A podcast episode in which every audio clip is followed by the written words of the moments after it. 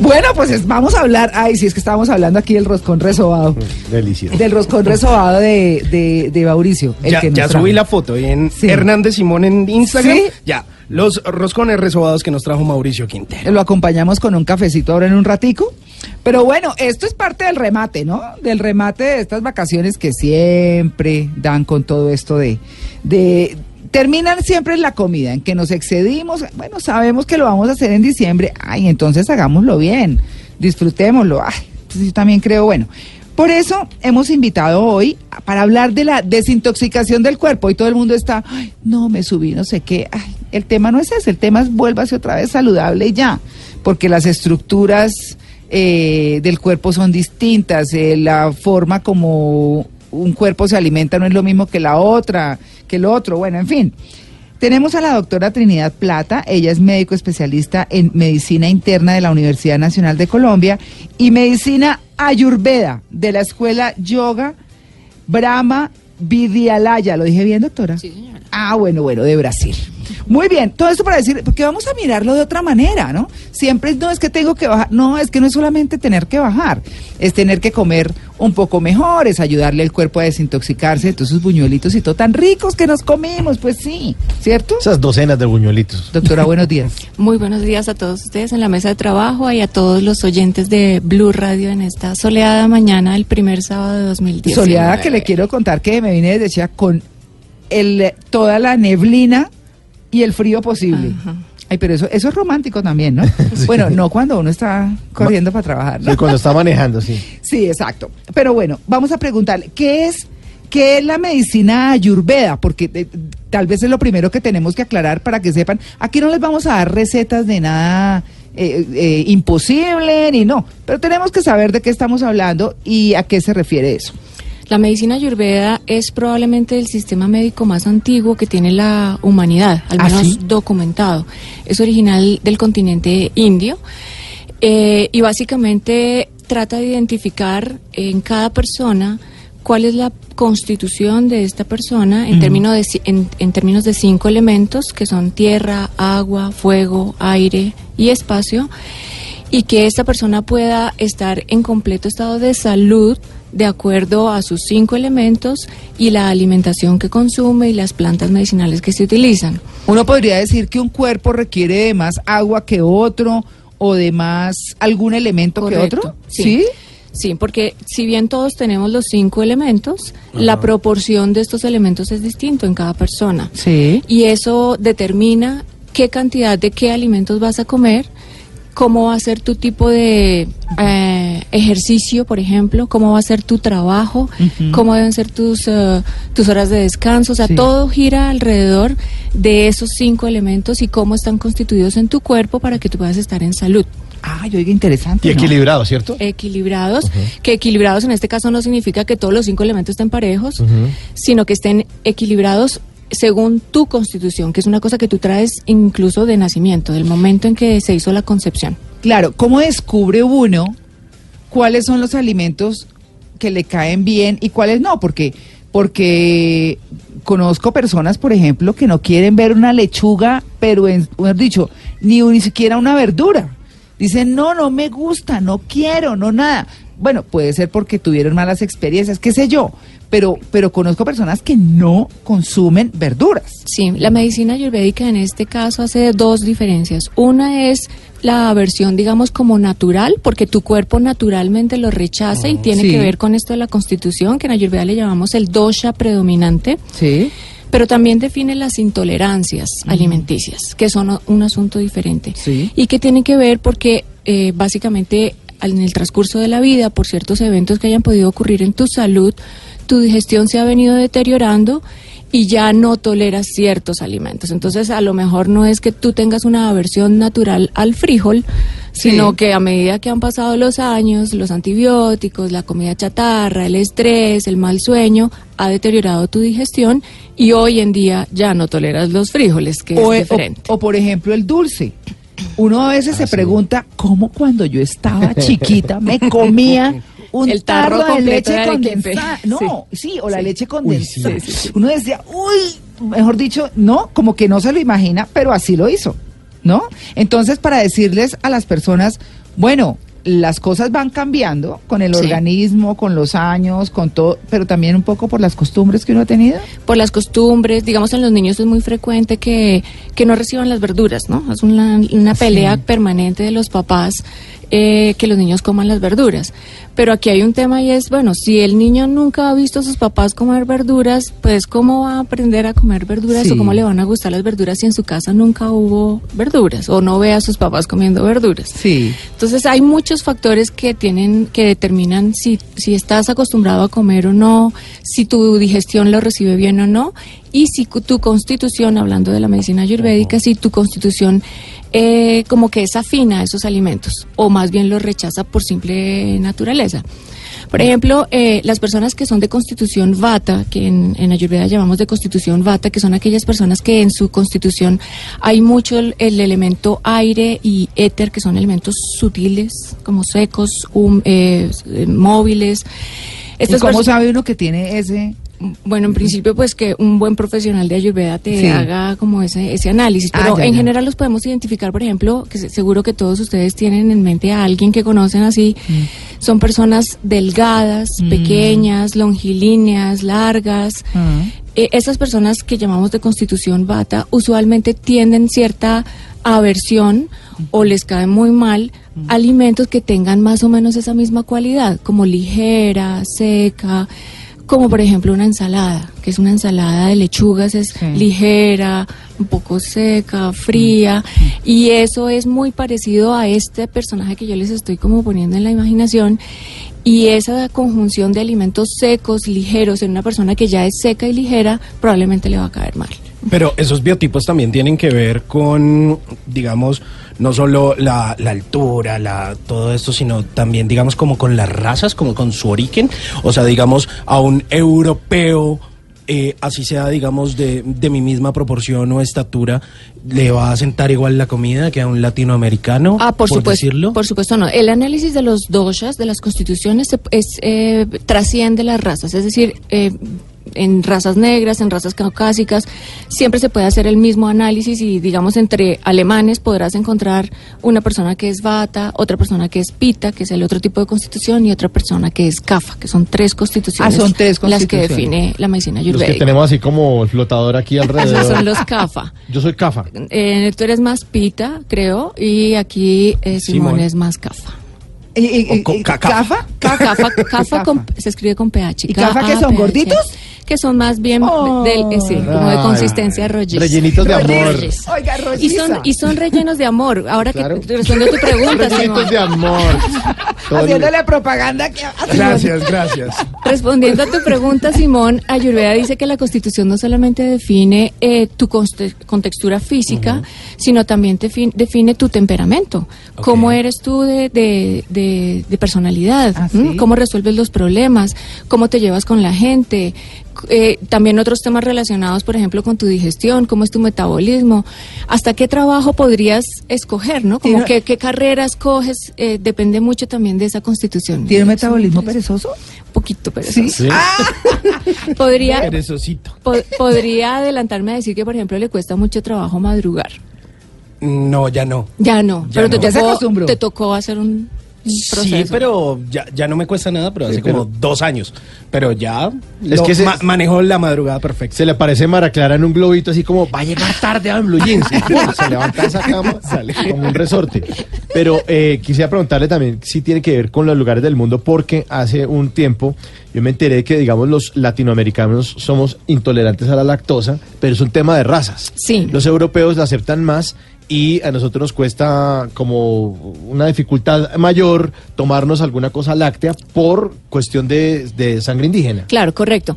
Entonces acá están nuevamente como las dos diferencias. Una cosa es la recomendación ayurvédica de qué debes comer y qué no debes comer, pero otro tema muy distinto son las intolerancias. Y aquí los genes sí juegan un papel muy importante y por supuesto la distribución demográfica en distintos eh, sitios geográficos de esos mismos genes. El gen que produce eh, la enzima que se encarga de digerir la lactosa, que se llama la lactasa, que es una enzima, tiene una distribución eh, diferente en distintos sitios del mundo.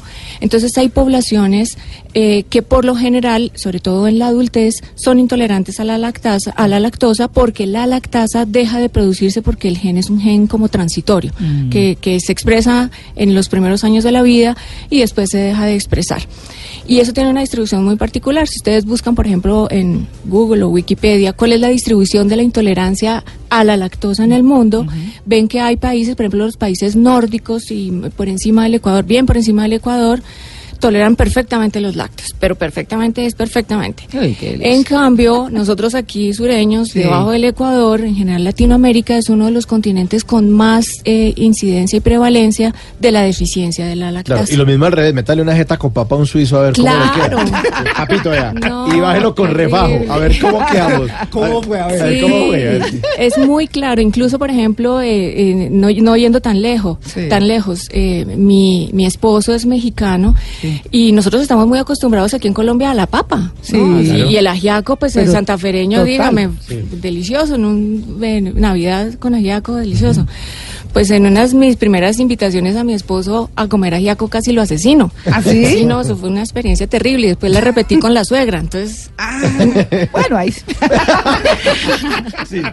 Es que Bueno, les pero- da duro. Suegra, le tengo ajiaco con, con papa y con mucha papa y sin pollo. Bueno, doctora Trinidad Plata, pero, pero eh, antes de irnos quiero que nos explique esas tres clases eh, de biotipos. Sí. Hablaba del bata, ¿del qué? Vata, Sí. Bata que soy yo. No, Sí. tú eres CAFA, que es la tierra y el agua. Cafa, Ah. ¿no? Los ¿Cómo? elementos más densos de la materia. Básicamente las personas de, co- de constitución predominantemente CAFA, su rayo predominantemente, porque no es que seas exclusivamente CAFA, Sí. sino que el que predomina es Ah, el. CAFA. Ok. Son personas en general de metabolismo lento, de digestión también un poco lenta.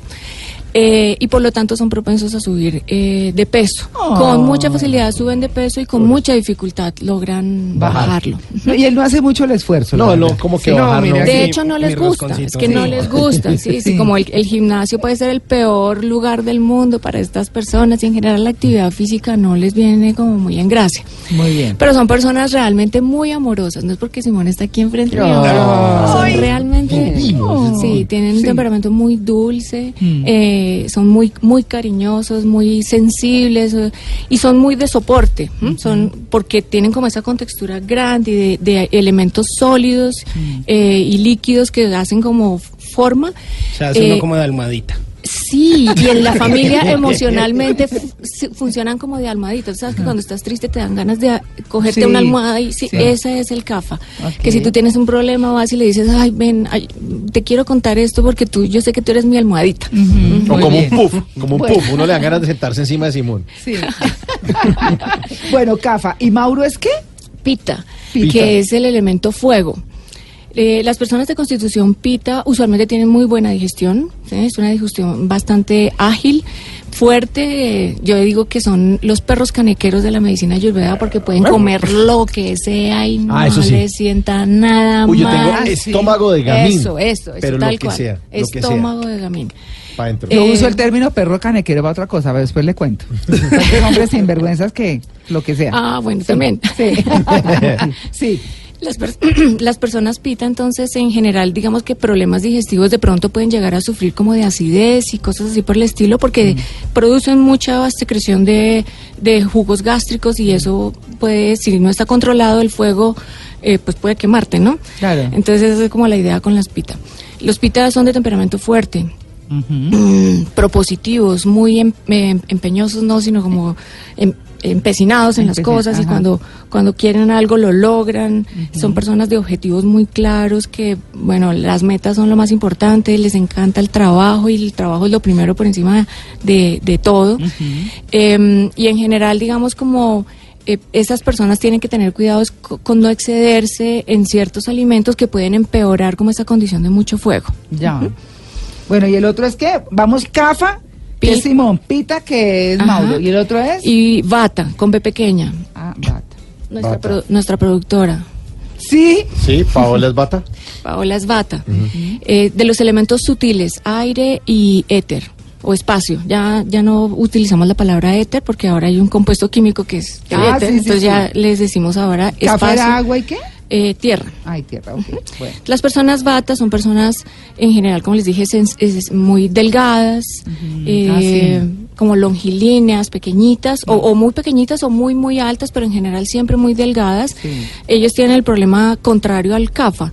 Con mucha facilidad pierden peso y les cuesta muchísimo trabajo. ¿Subir? Esos son los que están en el Ay, gimnasio pero todo el qué día delicia. haciendo a ver si logran sacar músculo y eso nunca va a pasar. Ay, no importa, pero están flaquitas. Qué bueno. Eh, los bata tienen eh, como cualidad ma- la irregularidad, el no ser constantes en general como con muchas cosas y en su sistema eso funciona así, entonces a veces amanecen bien, a veces amanecen mal, unos días tienen buena digestión, otros días tienen mala digestión y tienen que tener cuidado en general eh, porque eh, co- con ciertos alimentos que contienen de esos mismos elementos, o sea, alimentos como con aire, como con como muy ligeros, como con poco peso, como con poca lubricación, porque esos alimentos les van a, producir muchos síntomas, no solamente en el cuerpo físico, digestivos, sino también en el cuerpo emocional. Ah. La persona bata en general tiende a ser un poco miedosa, como eh, temerosa.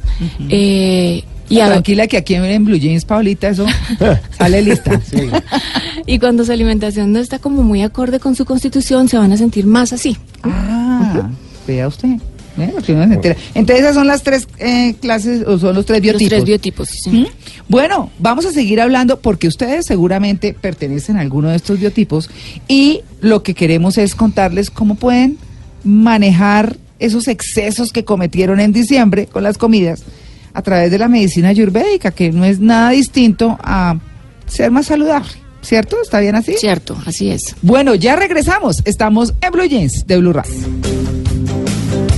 Bueno, vamos a continuar con nuestro tema de la desintoxicación del cuerpo después de semejante carga que le metimos ahora en diciembre y hemos hablado, eh, bueno, primero que todo, para quienes están llegando a la sintonía, estamos con la doctora Trinidad Plata, que es médico especialista en medicina interna de la Universidad Nacional de Colombia y medicina ayurveda de la escuela Yoga Brahma Vidyalaya de Brasil. ¡Ay! Me salió de un solo tiro. Bueno, muy bien. Estamos hablando, bueno, y, y decíamos que según esa medicina ayurvédica, pues hay tres biotipos, el kapha, el pita y el bata. Pero más allá de eso es decirles en términos generales a ustedes cómo se pueden desintoxicar, cómo ay, ya no se sientan más culpables, sencillamente tomen las medidas y punto. ¿Qué es lo primero que hay que hacer, doctora Plata? Bueno, según la medicina ayurvédica hay como, digamos, tres estrategias, vamos Sí. a plantearlo así, de poderse desintoxicar. La primera es el ayuno. El ayuno. Eh, el ayuno es algo que eh, a nosotros como occidentales nos cuesta un poco trabajo aceptar. No está en nuestra cultura. No, no está. Y mm, tengo que aceptarlo. Los mismos médicos nos hemos encargado de que no esté en la cultura. Sí. Porque tanto médicos como nutricionistas, por lo menos desde la postura occidental de la medicina occidental, em, promovemos es todo lo contrario, ¿no? Sí. Y que hay que comer cinco veces al día y Sí. cada tres horas y que, que como así que se va a salir de la casa sin desayunar, que eso es gravísimo, que le va a dar un yello en el transmilenio. Sí, eso no. sí. La palia, le va a dar la Ajá. palia.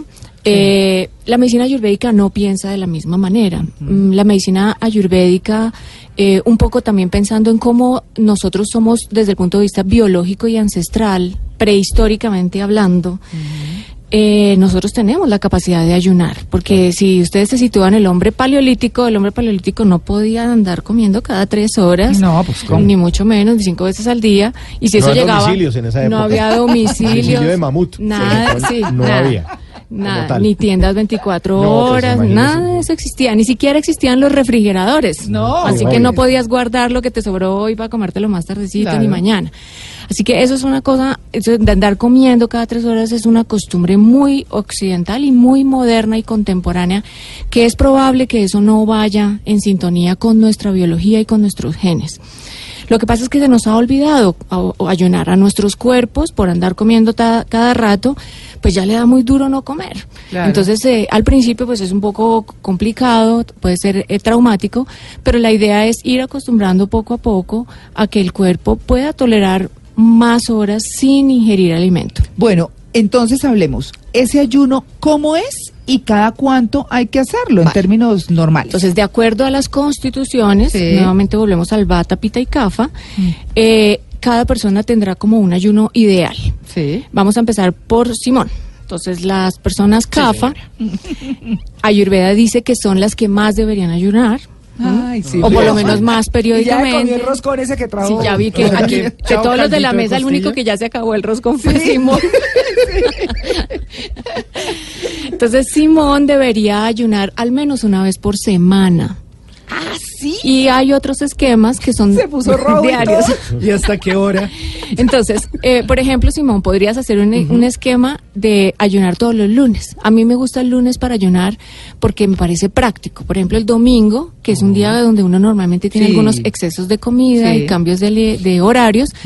Por ejemplo, terminas de almorzar tarde, tipo 6 de la tarde, porque almorzaste tarde. Entonces dices, ok, me voy a dormir tempranito y al día siguiente, que es lunes, no desayunas. Pero el ayuno es no comer en todo el día o cómo es? En este caso vamos a hacer 16 a 18 horas de ayuno. Eso le llamamos ayunos intermitentes. ¿Y ni es- agüita?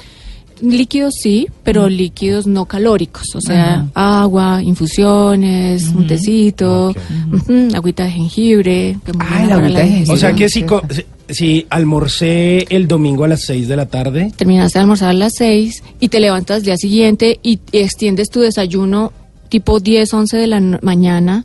O incluso dices, no, sabes que tal vez no tengo hambre, que es una cosa que promueve mucho la medicina ayurvédica. Come con hambre, no con ganas de comer, ni con obligación, ni por horario, ni, sino pregúntale a tu cuerpo, pregúntate tú- a ti mismo si es el momento en que tu cuerpo te está pidiendo comida o no. Y si no te está pidiendo, pues listo, no comas. Imagínese a Simón sufriendo ahí, imagínenselo cómo, cómo sonaría. ¿no? Ayunando. no. Y los que siempre tenemos hambre, Entonces ahí, de- en este esquema que te digo, pasaste prácticamente 16 horas sin comer. Y eso ya es un ayuno para la medicina ayurvédica. Ese ayuno de 16 horas resetea, digámoslo así, el sistema metabólico y digestivo y te va a ser muy útil. Lo puedes hacer todos los lunes y si te vas acostumbrando y te va gustando, que seguramente va a ser así, lo puedes hacer incluso todos los días. ¿Mm? Todos los días comer hasta las 6 de la tarde. O sea, como la comida más tardía sería a las 6 o 7 de la noche. Ah. Y al día siguiente o desayunar muy tarde y algo muy ligero, o de paso no desayunar e irte hasta el almuerzo y más bien almuerzas temprano.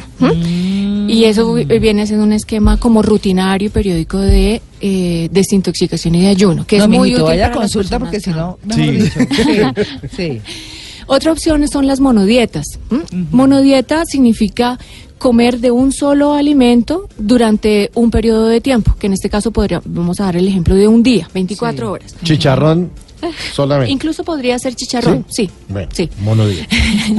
No somos muy de la tendencia carnívora, somos más de la tendencia vegetariana, pero igual, podría ser una monodieta de chicharrón. Sí. La monodieta mm, consiste en que, de, de hecho, a, a mi, a mi manera de ver, la mayor utilidad de la monodieta es justamente hacerle entender a la persona que está comiendo por ganas. Es decir, como con un componente emocional muy fuerte y no por necesidad biológica. Por no, no es tu cuerpo el que te está pidiendo la comida, sino tu corazoncito. Sí. Cuando yo le, le digo a una persona, bueno, vamos a hacer una monodieta, escógeme una verdura, mm, la que más te guste. A mí la espinaca. Listo, Ah, entonces el espinaca. brócoli, el brócoli. el Ok, brócoli. Sí, sí, sí. Entonces vamos a hacer una monodieta de brócoli de 24 o 48 horas. Lo único que puedes comer en ese periodo de tiempo es brócoli. Lo puedes preparar como quieras. ¿Quieres hacer sopa de brócoli, brócoli al horno? ¿Cómo, cómo? ¿Qué? Tiene que una que bandeja una paisa, pregunta W en la consola. solamente puede ser un, un alimento, ¿no? De ese tipo. Entonces, al final de la tarde, cuando tú supuestamente tienes hambre y ves que lo único que hay para comer puede El ser brócoli. brócoli, tú dices, no, ya, la Ya. verdad es como que no.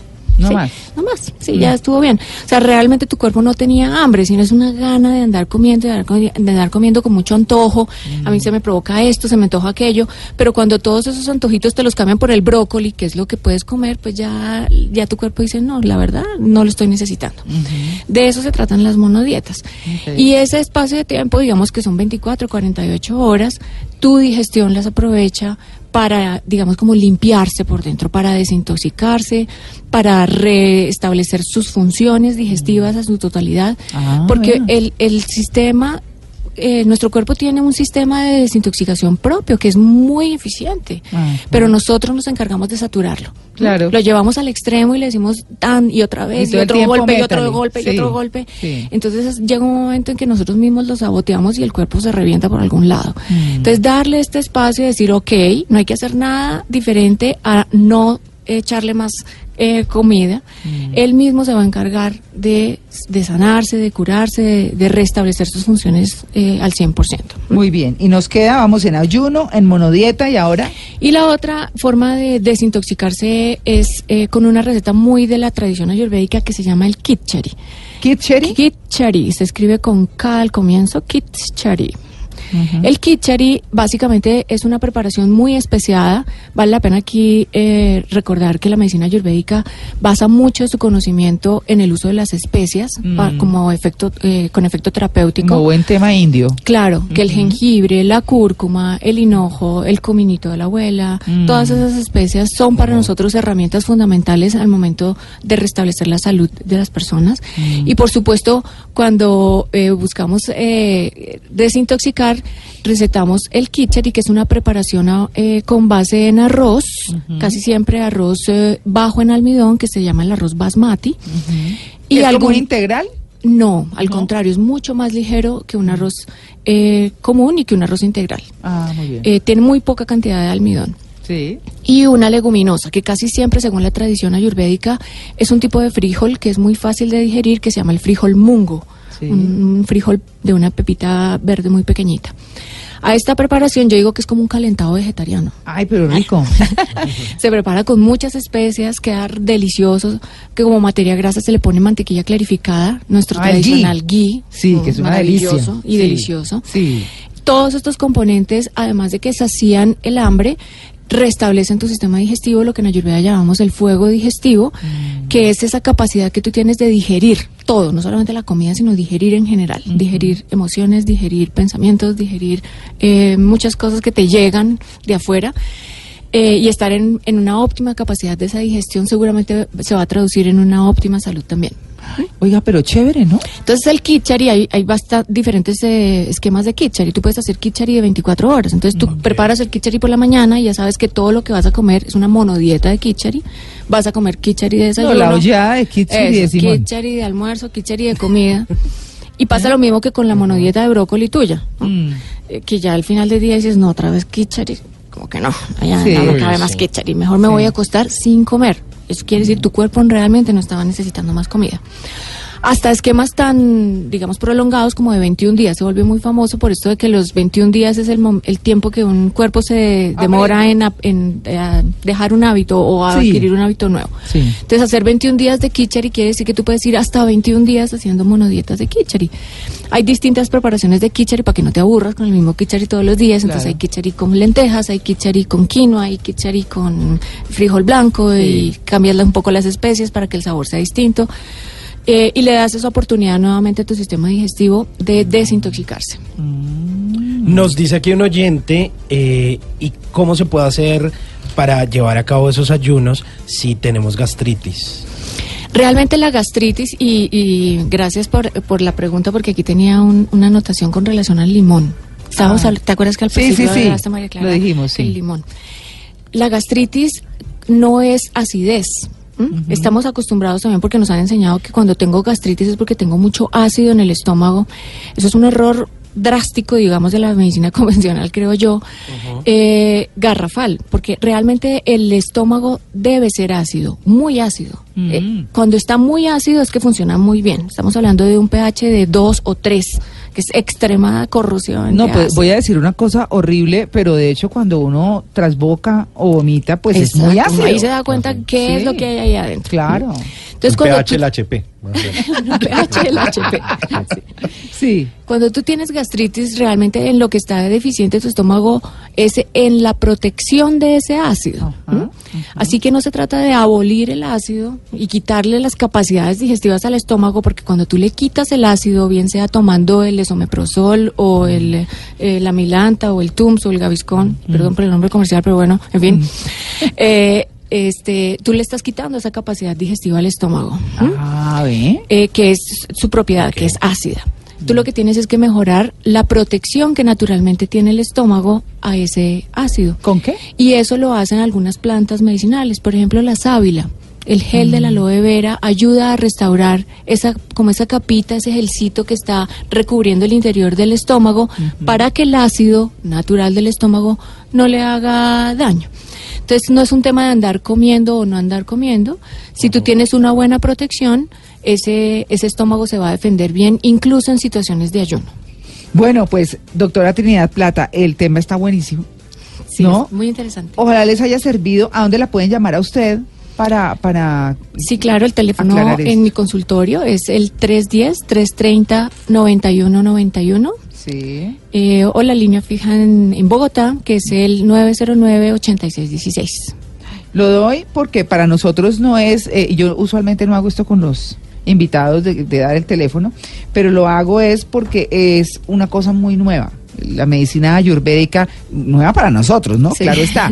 Y para aclarar mucho más estos conceptos y todo, pues que la llamen y la consulten. Eso me parece muchísimo mejor porque tal vez hubo muchas personas que quedaron, ¡ay, esto Sí. qué! Y además porque todos los cuerpos sí. y los metabolismos son distintos. entonces Exacto. no le aplica siempre la misma regla para Sí, todos. no, no hay una dieta estándar ni una desintoxicación estándar para todo el mundo. Exacto. Eso es muy importante. Doctora, gracias. A ustedes muchísimas gracias y a todos los oyentes.